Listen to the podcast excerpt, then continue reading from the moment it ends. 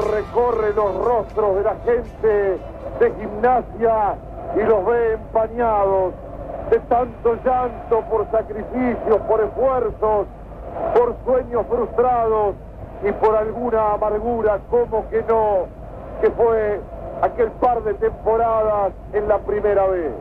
Decía Morales, un domingo de enero de 1994 quedará en la historia del viejo y glorioso gimnasio de Grima La Plata. Vaya a saber uno, se pregunta en la tarde del bosque, cómo andará el corazón de René Favaloro, el cardiólogo veneno de gimnasia. Vaya a saber usted cómo andará tanta gente.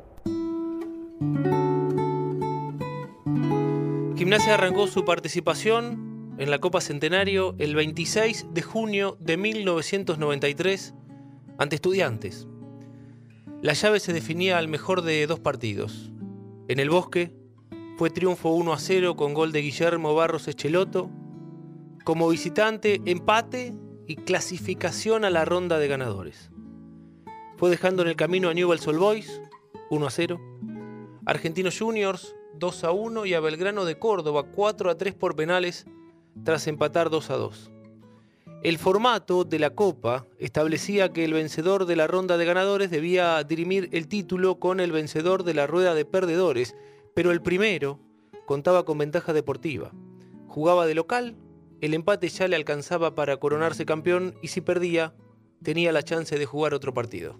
Ahí va Bianco tomado sobre el fondo de la cancha por Silvani. A Morán lo está cubriendo dentro del área el jugador de River Corti. Viene el córner. A Guerra lo toma Hernán Díaz. Sacan el córner para Gimnasia corto para Sanguinetti. Busca de borde por derecha. Sanguinetti la marca del rebote. Toma Esqueloto. Metió el centro Guillermo. Y esta Guerra viene, viene, viene, viene. Gol. ¡Gol!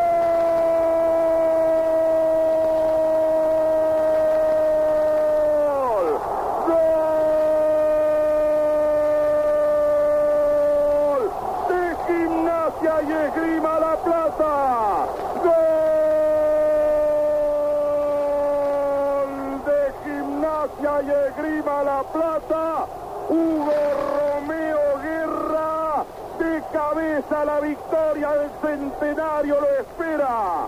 Gol del Lobo sobre el final del primer tiempo. 44 minutos. Hugo Romeo Guerra, como siempre de cabeza. Esta vez no se tuvo que levantar. La cruzó de cabeza contra el poste derecho de Boicochea pegó en el palo y entró. Y en el bosque el lobo está, está, está guerra y viene gimnasia para llevarse el centenario. Sobre el final del primer tiempo, Hugo Romeo Guerra Gimnasia campeón, 1994. 3 a 1 a River en la final. Lavallén, Sanguinetti, Morán, Ortiz y Dopaso el Moncho Fernández, Bianco, Talarico, Gustavo, Guillermo y Guerra. La previa de aquella final se vivió de una manera difícil de narrar. Por eso vale este retrato fidedigno extraído de Tribuna Gimnasista, número 54. Escribió Néstor Basile. Usted, hermano tripero, que disfrutó desde el sábado a la mañana del gran día, que todavía continúa festejando hasta el paroxismo el campeonato y la fiesta, que fue feliz con este equipo que ingresó a la gloria. No olvide estos nombres. Son los anónimos de siempre, miembros de la heroica, campeones de la movilización. Como dice el entrañable Ricardito Jaza, nos recuerdan que los triperos somos los únicos privilegiados hinchas de dos equipos, de gimnasia y de su hinchada. Claro que vamos a omitir nombres, decenas de miles, más de 350.000 nombres, si pretendemos aproximarnos a nuestro potencial y único capital humano. Pero la extraordinaria columna vertebral del sábado 29, cuando arrancó la caravana de la locura, tiene referentes precisos, son quienes la iniciaron antes del campeonato, exorcizando los presuntos maleficios y desafiando la histórica mala leche para nunca más volver. El barrio Mondongo, con el turco Gorgis y Pepo López a la cabeza, se encargaron de las banderas. El gancho Lemos con su disfraz de novia fue el símbolo de gimnasia. ¿O no es el lobo la primera novia? Como dice el nene Caporale. Tartaruga y el Tata se alternaron manejando el camión de la victoria que recorrió todas las calles de la ciudad sumando miles de adhesiones y afónicos seguidores a su paso.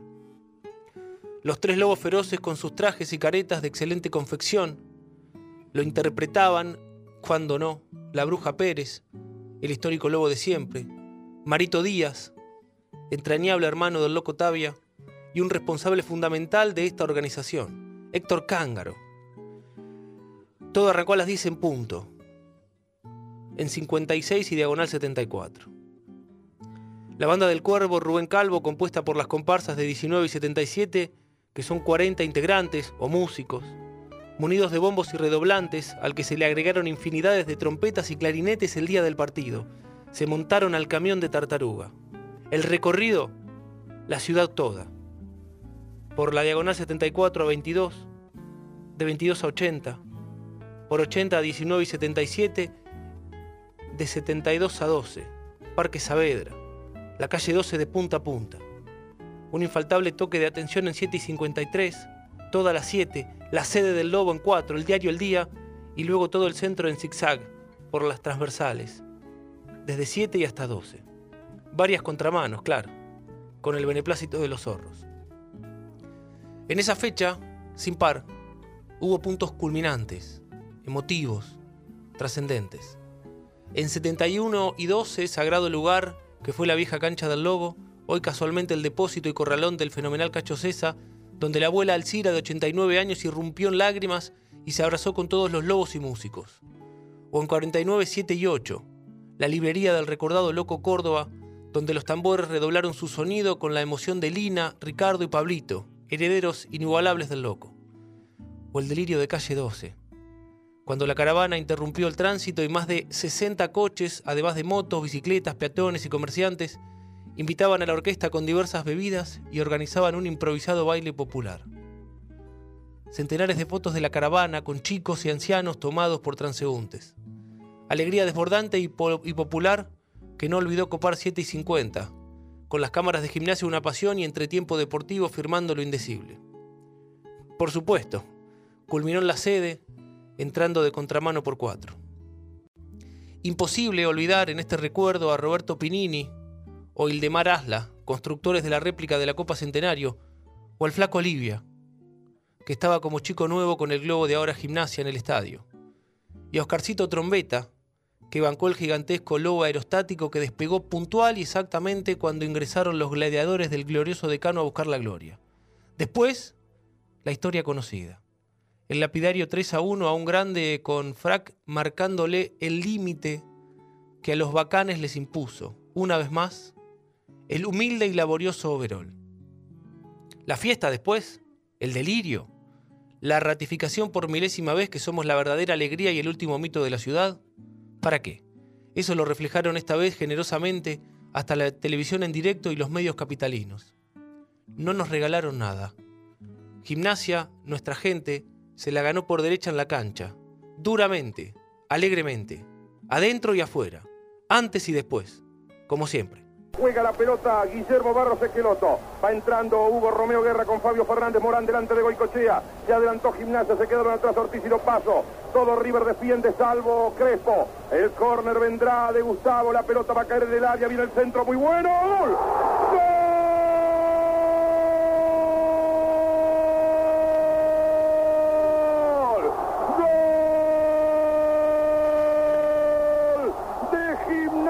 y Esgrima La Plata.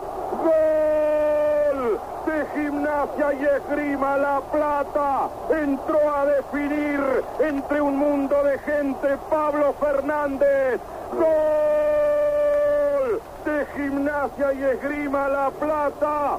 Pablo Fernández, casaca número 8, entró por el corazón del área, se llevó prácticamente por delante la pelota. Goicochea no atinó a reaccionar y Gimnasia Esgrima La Plata le está ganando a River 2 a 1. Pablo Fernández, casaca número 8, y el alarido de gol en el bosque llegó cuando más lo necesitaba. Hola, hijo. Soy papá.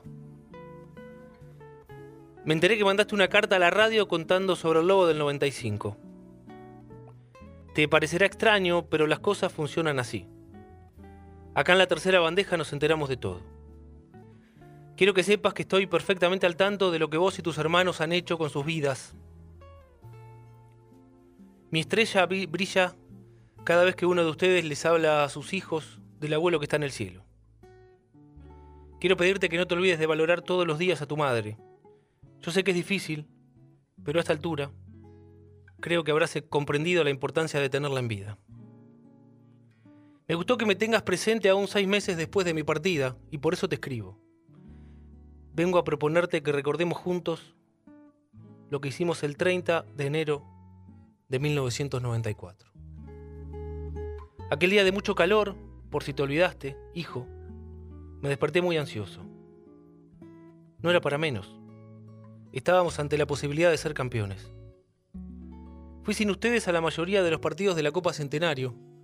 Todavía eran muy chicos como para que los lleve a un clásico o a Córdoba pero el día de la final tenía decidido, desde mucho antes, ir con mis hijos mayores.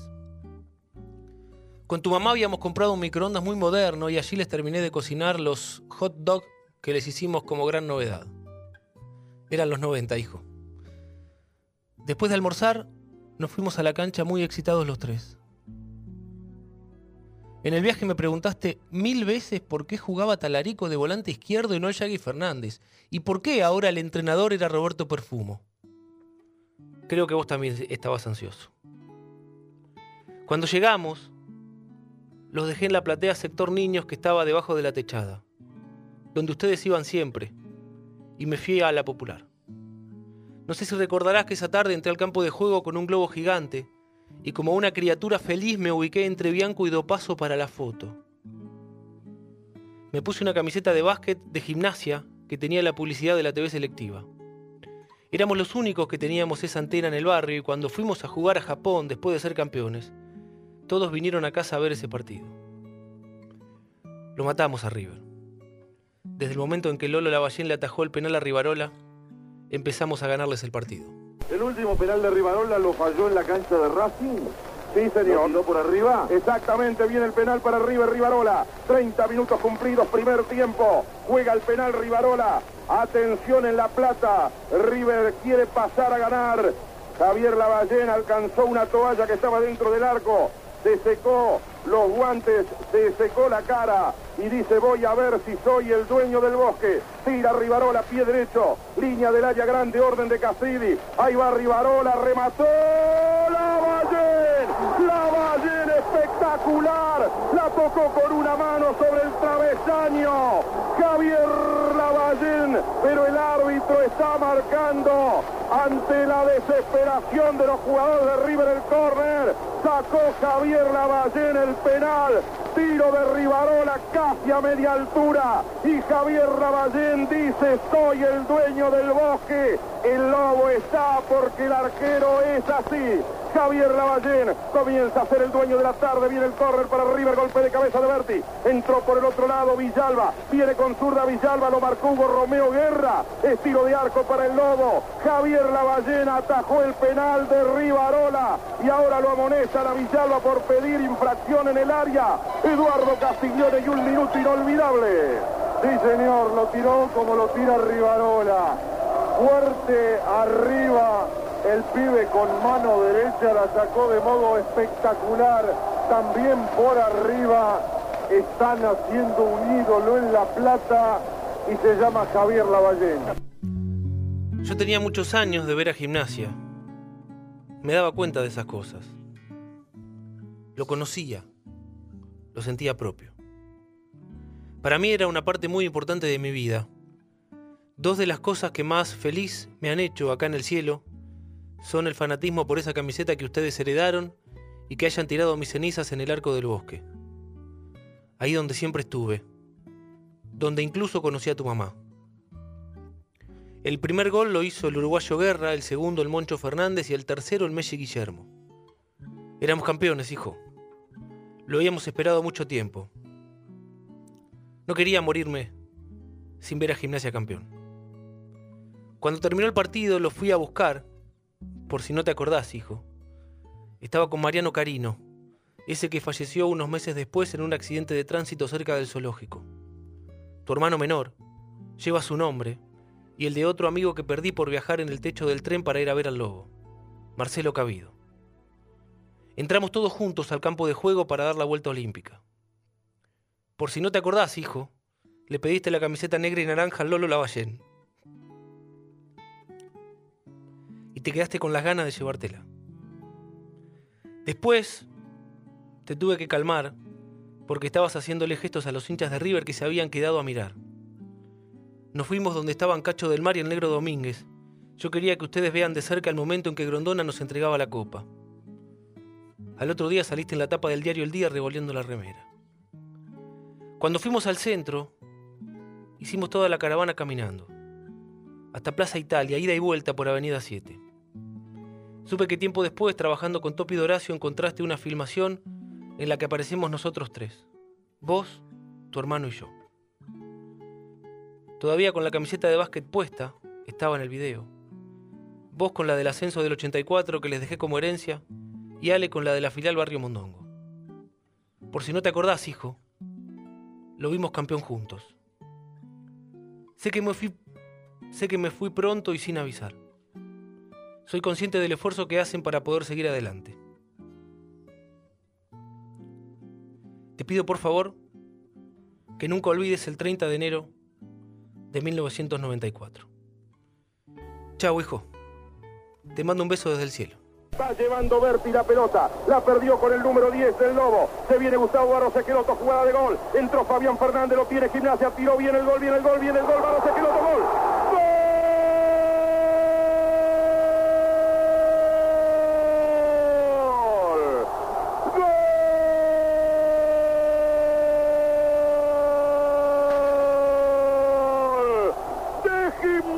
y esgrima la Guillermo Barros Esqueloto.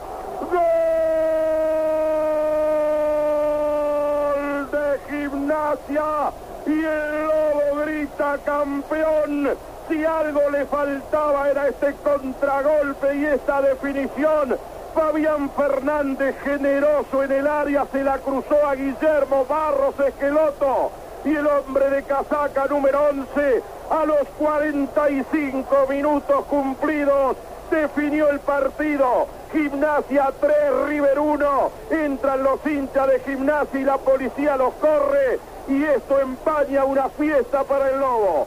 Gana gimnasia el torneo centenario. Luego del gol de Guillermo Barros Esqueloto, uno puede gritar gimnasia campeón.